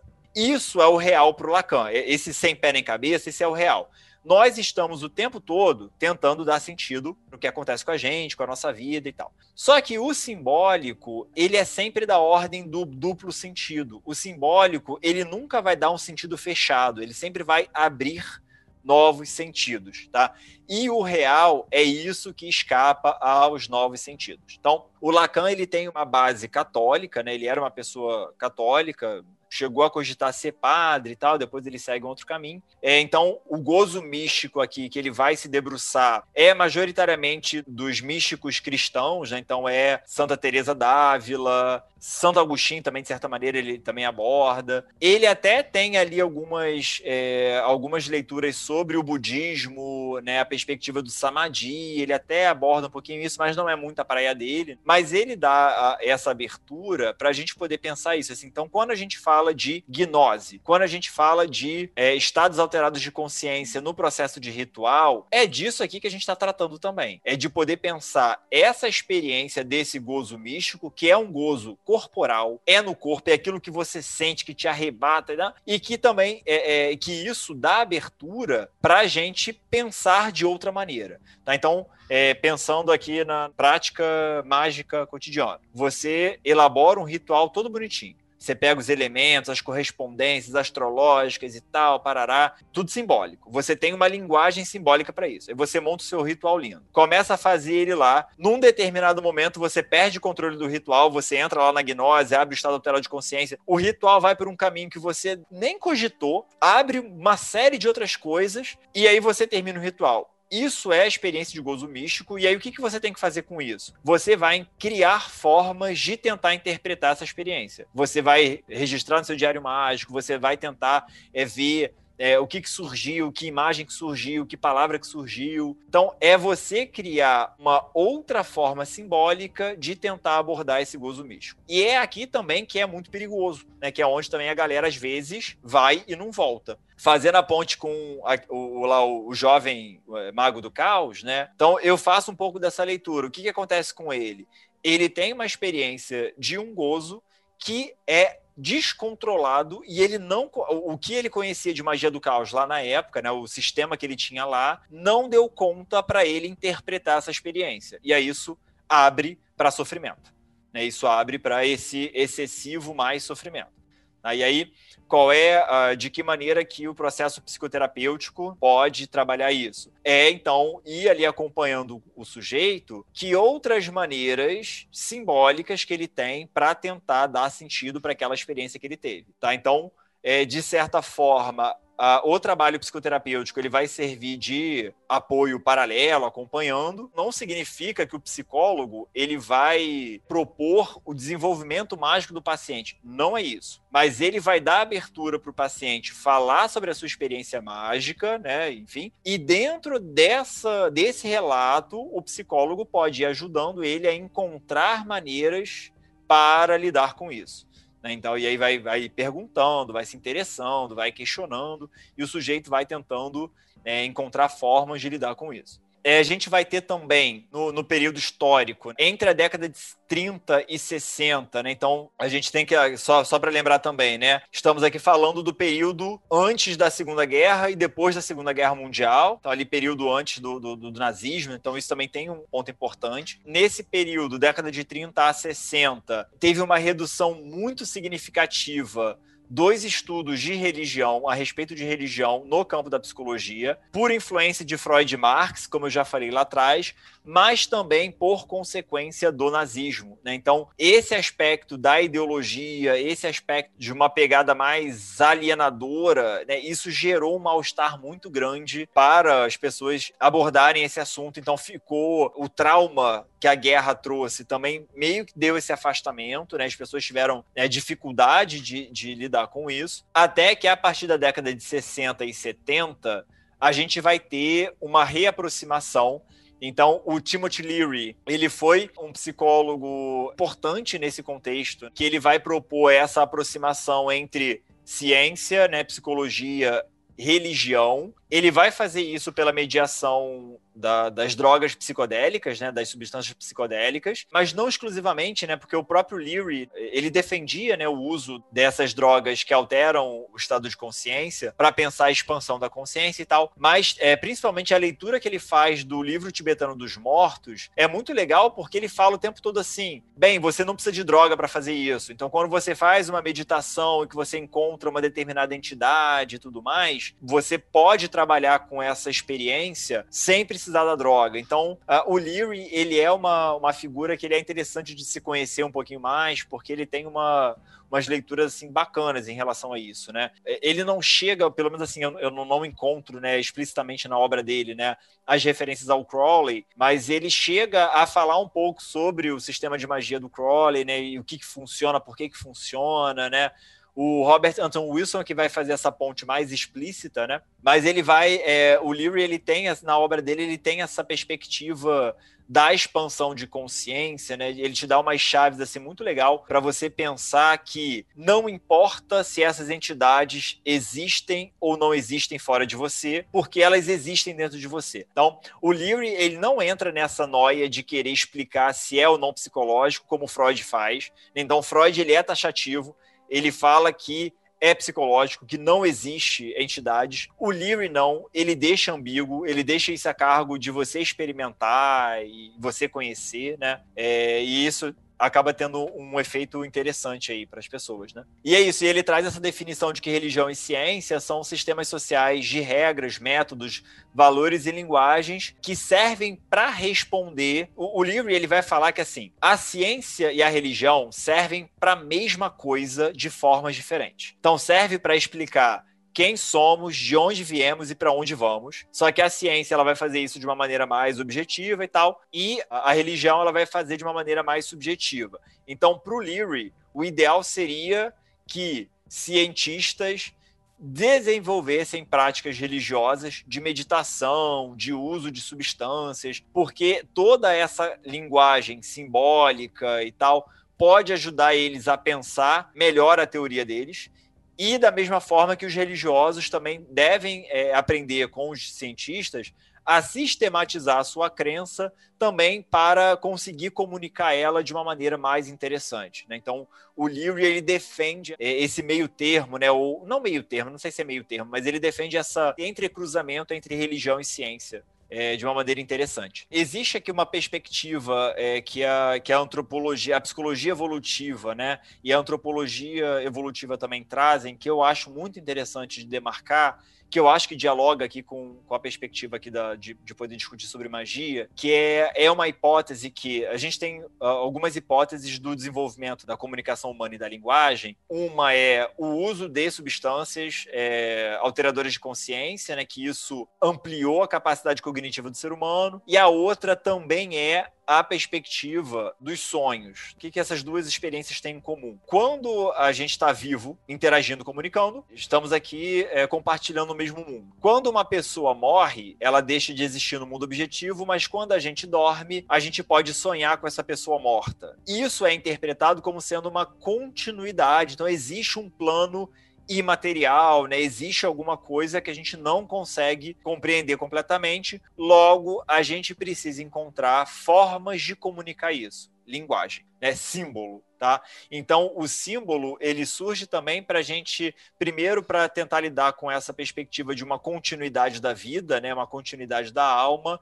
mas também para pensar essa perspectiva, né, de que o tempo ele não existe por si só, ele é também efeito da experiência. Então, passado, presente e futuro se misturam. A gente desenvolver linguagem, símbolo, também é uma forma para a gente poder falar sobre o passado, planejar o futuro e ver como é que essa experiência ela se mistura e se desenrola. Pensando aqui uma definição mais conceitual que interessa a gente, né, para poder pensar que é psicologia. Então, uma das vias que a psicologia vai pensar qual é a função da religião é essa separação entre o profano e o sagrado. Então, é essa ideia de que a experiência religiosa ela vai se remeter a um outro tempo, a uma outra lógica e a experiências que não necessariamente obedecem à lógica racional linear. Então, o que, que isso significa? A nossa experiência cotidiana né, o dia a dia, ter que trabalhar e ter que gerar dinheiro, e ter que pagar, comprar comida, né, enfim, isso é muito cansativo. A gente manter a nossa coerência egóica, nossa, que a gente, a nossa identidade, isso é muito cansativo, tá? Então, pensar formas da gente criar experiências que permitem a gente escapar um pouquinho disso é interessante. Existe uma discussão na psicologia que vai tentar identificar por que que hoje a gente vive esse contexto em que, ao mesmo tempo em que a gente tem ciência, blá, blá, blá, ciência lá radical, a gente vai ter religião alienante, a gente vai ter também problema de uso abusivo de drogas. Uma das explicações, uma das, das hipóteses é assim: vivemos uma cultura de narcisismo muito intenso. Então, é isso, assim, eu tenho que sustentar uma imagem na minha rede social, né? Eu tenho que sustentar uma imagem no meu trabalho, né? Então é, é uma, uma, coisa muito egóica, muito eu, eu, eu. Então eu tenho que ser coerente. Eu tenho... Né? Quanto mais eu faço isso, mais eu vou precisar de escape para suportar. Uma das formas de escape é religião alienante, porque eu vou ter outras pessoas que defendem junto comigo esse ponto de vista, que é a famosa bolha, que aí também serve para ideologia, né? Então a gente vai falar de religião barra ideologia. É aqui que a gente vai ver então a galera cada vez mais afundada em bolha, e aí é só isso, assim, você só posta para sua bolha porque você precisa dessa reafirmação o tempo todo. Uma outra via é galera se drogando o tempo todo. É pessoa que emenda rave e aí mistura droga com Viagra, com não sei o que. É um processo de intoxicação do corpo e da mente permanente. Tá? Então a gente vai ter aí esses, esses extremos que uma das perspectivas é que a gente pode pensar é nós não temos, ou pelo menos assim, está muito reduzido o que é o espaço do profano e do sagrado. Aí, outra contribuição interessante que a psicologia pode discutir no campo magístico aqui e tal. O jovem místico emocionado, que tudo que ele faz ele precisa tirar foto, colocar nas redes sociais. Então, o ritual que ele prepara, né, a prática religiosa, enfim, que ele vai fazer é pensando na rede social. Ou seja, não separa profano e sagrado. Tudo é profano. A gente vai ter, ou, ou melhor, né, ou tudo é sagrado, e aí se tudo é sagrado, nada é sagrado, ou tudo é profano, e se tudo é profano, a gente não vai ter essa diferenciação, tá? Então, isso daqui também serve para a gente tomar é, um cuidado que é para poder a gente poder pensar bem. É, de que maneira que eu posso fazer essa separação profano-sagrado na minha vida? Então, se eu retiro um determinado tempo para fazer uma prática meditativa, uma oração, né, dentro de um certo contexto, isso é uma separação sagrado e profano que a gente pode fazer. E isso serve para a gente conseguir, então, ampliar a nossa capacidade de produção de símbolos, por exemplo. Se a gente se propõe fazer um treinamento de um determinado sistema e tal, se a gente faz, consegue fazer isso de uma maneira disciplinada, sistemática e tal, isso pode servir como esse espaço de separação. Se eu consigo separar uma, duas horas do meu dia, na meia hora que seja, né? Se eu consigo ter esse tempo, separar esse tempo para pensar um tipo de prática, de exercício que eu não preciso estar tá, é, preso no que o outro vai achar, no que o outro vai pensar, no que eu vou ter que postar e tudo mais, isso é um exercício interessante. Então, de certa maneira, quando a pessoa ela decide fazer uma terapia, a gente pode até localizar isso. Então, aquele tempo da terapia é também uma separação que ela faz. Não é sagrado, né? Enfim, né? Porque a gente não está aqui no campo religioso, mas é você também separar o sagrado aqui, é o que é sagrado para você. É você separar, uh, conseguir localizar o que é importante para você e desse tempo, né, esse recorte no tempo que você faz é um recorte mágico. Né? A gente pode entender como um recorte mágico do tempo. Então a gente vai ter então a religião ela pode ajudar, né, por ser um conjunto de dogma e regra pautada numa mitologia em comum, né? Então, assim, o que, que a religião faz? Ela te dá de bandeja essa separação de sagrado e profano, né? Então, isso pode ajudar algumas pessoas, mas não vai ser a todo mundo, tá?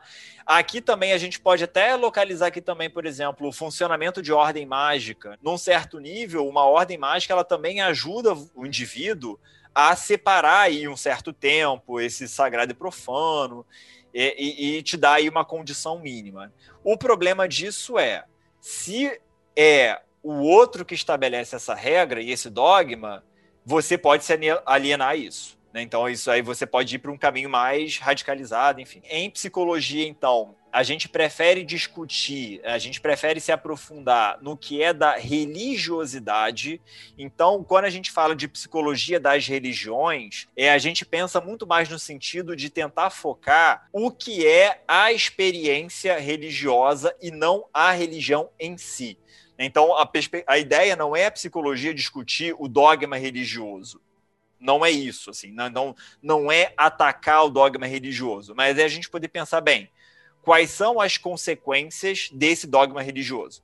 Como é que o indivíduo vive isso? Né? Qual é a consequência para ele ou para um determinado grupo essa experiência? Esse ponto da religiosidade, né, que é o modo individual e particular que o sujeito experiencia a religião, ou então que ele experiencia convergências e divergências em relação ao dogma é o ponto que a gente vai se interessar, que a gente vai tentar aí desenvolver e tentar ver. Então, por exemplo, uma situação muito interessante, né, que a gente pega lá uma situação de um, um líder religioso que ele é, inicia um processo terapêutico porque ele, ele chega à conclusão, assim, determinado momento, ele fala: bem, quando ele vai falar sobre determinados aspectos da, da, da religião, certo dogma, que aí nesse caso era um dogma específico de sexualidade, ele fala: eu não sei se eu acredito nisso eu não estou conseguindo pregar para os meus fiéis lá esse ponto aqui, porque eu não, eu não sei se eu concordo completamente com esse dogma. É aí que a gente, a psicologia, ela vai fazer uma discussão, ela vai fazer um aprofundamento. Bem, beleza? Então, o que, que é que você entende desse dogma? O que, que você, como é que isso é para você? Então, assim, se você não pode, se você não consegue falar isso para os seus fiéis, né, nesse momento, não fala. Né? Então, você espera, elabora melhor, né? Você não precisa defender uma cartilha, enfim. Né? Então,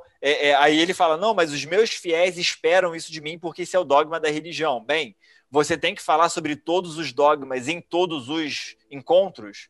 Você não pode selecionar, esperar um pouco, elaborar.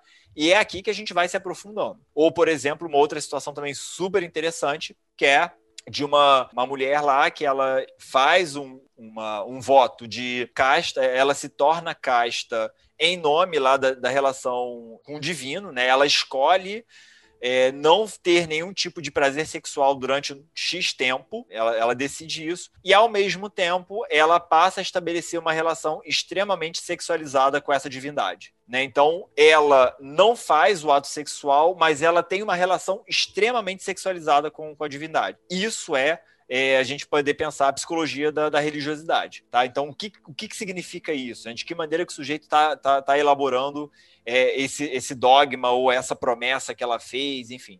Então, a gente vai tentando é, trazer essa discussão. E aí, a gente tem um terceiro conceito também, que é o conceito de espiritualidade, que é uma perspectiva que é para tentar fugir dessa dimensão de discutir os dogmas religiosos, para poder discutir a perspectiva de criação de sentido ou visão de mundo atribuído ao transcendental. Então, a psicologia ela vai trazer essa noção de espiritualidade por quê? Porque aqui a gente consegue incluir, por exemplo, a relação do sujeito com a arte. Tá? Então, a arte ela não é necessariamente religiosa, né? mas o sujeito pode estabelecer uma relação de espiritualidade com a arte. Então, é aqui que a gente vai também tentar fazer uma aproximação entre espiritualidade e arte. Eu acho isso muito interessante porque volta para a magia, que é essa perspectiva de pensar a magia como esse entrecruzamento de ciência, religião e arte, por exemplo.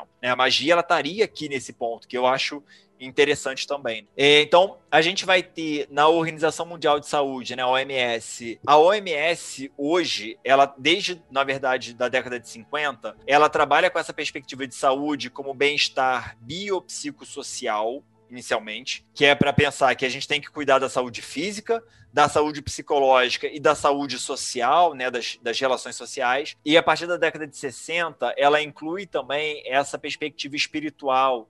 Espiritual no sentido de transcendência, mas também de religiosidade, que é uma certa defesa aí de respeitar a inserção que as pessoas podem ter em determinados grupos. Né? Então, é você não dizer que determinada religião é patológica ou que determinado fenômeno religioso é patológico. Então a gente vai ter no campo da saúde mental essa discussão aqui do que, que é o, esse aspecto espiritual, porque entende-se que todo mundo procura produzir sentido para a própria vida, né? E essa produção de sentido, ela vai ter aspectos emocionais, e aspectos não materiais, né? Então isso é que não é comprovado, que não é racional, né? Que a gente precisa encontrar maneiras de inserir isso, tá? E aí o que, que é, é, é interessante essa definição aqui da OMS, ela dá abertura, por exemplo, para a introdução de práticas integrativas e complementares em saúde. Então, o que, que a gente vê hoje aqui no Brasil, não só no Brasil, mas enfim, no Brasil a gente tem, é a possibilidade de a gente ter reiki, acupuntura, é, aromaterapia e essas práticas complementares como instrumentos de produção de saúde. Né? E aí é da gente poder pensar quais são os efeitos terapêuticos que essas práticas têm. Que aí não é necessariamente psicoterapêutico, mas tem um efeito terapêutico no sentido de melhora de qualidade de vida. Né? Tem dois aspectos importantes também que a gente trabalha em psicologia das religiões, né? que são a gente ficar atento aos aspectos positivos ou fatores de proteção e aos aspectos negativos ou fatores de risco que práticas religiosas têm. É, como fator de proteção, a gente vai ter o aumento de possibilidade e participação em espaço coletivo. Quando a pessoa adere a uma determinada religião, que ela faz parte de uma comunidade, ou então a gente não precisa ir muito longe. Projeto Mayhem, de certa maneira, né, isso aqui que a gente está fazendo, é uma maneira de participação de espaço coletivo. Né? Então, isso também é um aspecto de proteção, é a gente ter vias de uma comunicação, mais, inter, comunicação e interação mais saudável, né? em que você vai ser ouvido, você vai conseguir ouvir. Então, esse é um elemento positivo, né? um fator de proteção. E aí, quando a gente fala de proteção aqui, é proteção contra transtorno mental, proteção contra comportamento de risco, suicídio, homicídio também entra aqui. Tá? Um outro aspecto importante é a mitigação da experiência de angústia pelo compartilhamento de experiência. Né? Então, é, por exemplo, o sujeito tem lá uma experiência é, muito difícil e ele pode contar com os colegas, ele pode dividir isso com aqueles membros do grupo e pode compartilhar isso, né? Que é, por exemplo, você tem lá uma, uma experiência de ritual que sai do controle você poder comunicar isso com seus colegas e poder pensar, bem, o que, que aconteceu, o que, que, que, que será que houve, são os fatores de proteção. Como aspectos negativos, a gente localiza principalmente o risco de exploração e manipulação, né? Então, que vai contra uma autonomia e independência de pensamento, e isso está posto para qualquer religião, né? Então a gente vê aquela questão de líderes abusivos e aí a gente vai ver então com questão de abuso sexual, né, abuso financeiro, abuso político, enfim. Quando a pessoa ela adere a uma religião num momento de fragilidade, um cuidado que a gente precisa ter, a gente que eu digo é quem tiver no lugar de liderança religiosa, quem tiver no lugar de membro de, de uma comunidade religiosa, ou o psicólogo que está aí fazendo cuidado, quando a pessoa adere a uma religião em função de algum desequilíbrio, a gente tomar cuidado porque a chance que ela tem de então se submeter a uma relação abusiva é muito grande. Que ela vai então essa posição de esperar o Messias, né, de alguém vai resolver o meu problema. Então, é para se ficar atento. Quando a restrição religiosa diminui a capacidade de reflexão e resolução do próprio problema, né?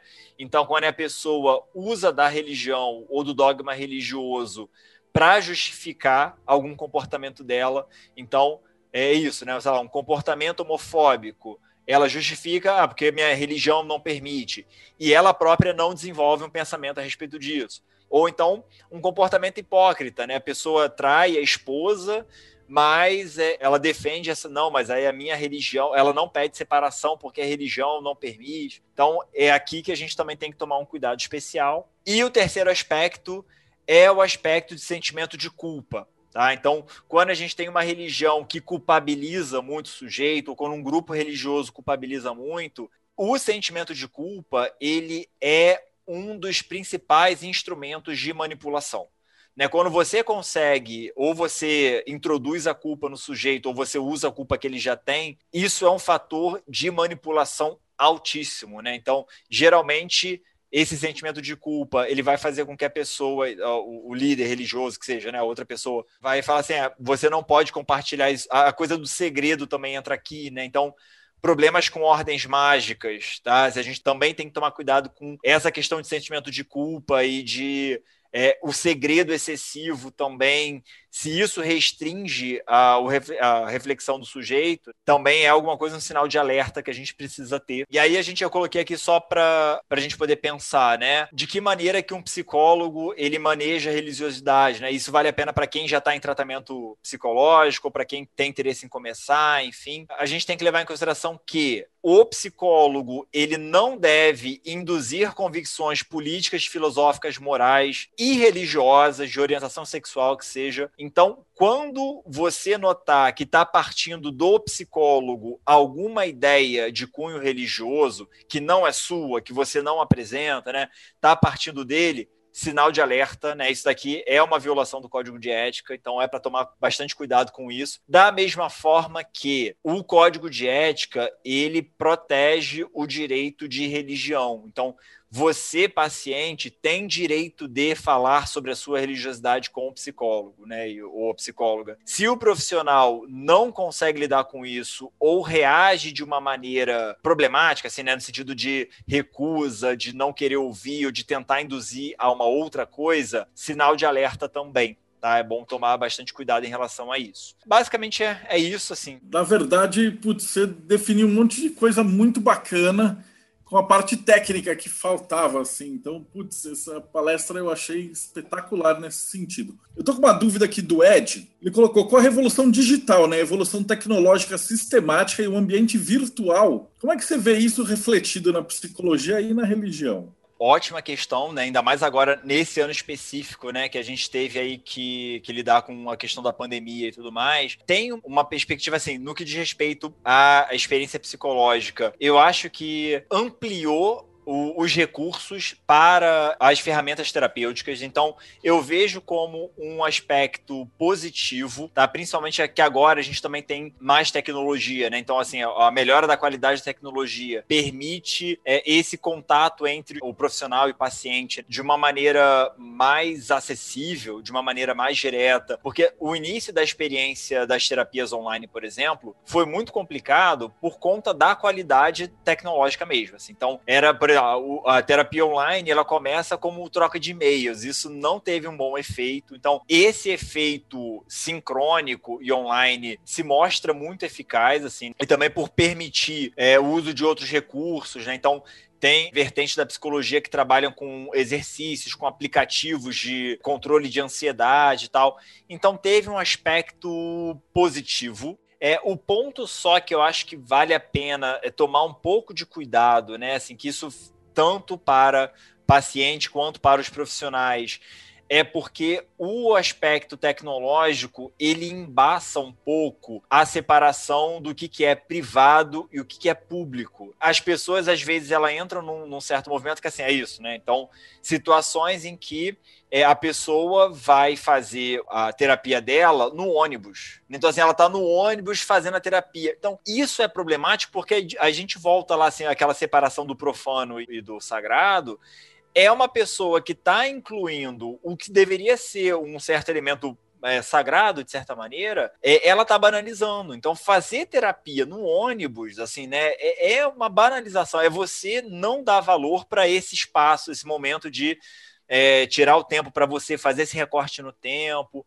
Então, isso eu acho que acaba sendo um risco. E aí, por aí assim, da outra via também, porque a gente também tem relatos de terapeutas e tal, que está fazendo terapia lavando louça. Dos dois lados precisa ter essa compreensão de que o tempo terapêutico ele é um tempo é, que precisa ter um recorte especial, né? Ele precisa ter essa delimitação. Então, eu acho que esse fica como um alerta. E aí, em relação à religião religião, eu também mantenho também um pouco essa, essa mesma linha, assim, né? Então, a tecnologia, é, ela permite, por exemplo, então a gente tem tido aqui relatos, né, de é, por exemplo, rituais online, né, que, que tem tido efeitos interessantes. Então, isso permite também um tipo de, de conexão, né, entendendo que a tecnologia também é uma forma de simbólico, né? também é uma forma de linguagem. Então é possível se utilizar desse espaço também para potencializar. Assim. Então, e de novo, mesmo cuidado, né? Você também não banalizar, né? Não é você ter essa noção da, de delimitar o que é o espaço sagrado, por exemplo. E uma coisa interessante que você, a gente falou de religião, de política e ideologia, mas hoje em dia você também tem os fã-clube nerd, né? onde você se enfia numa bolha se você gosta ou não de determinado videogame ou de determinado é, console. Então as coisas estão ficando cada vez mais separadas em tudo, né? Sim, com certeza. E, e isso, é, isso aí é muito problemático, né? Aí é o aspecto é, prejudicial da internet como um todo. É essa perspectiva da bolha, né?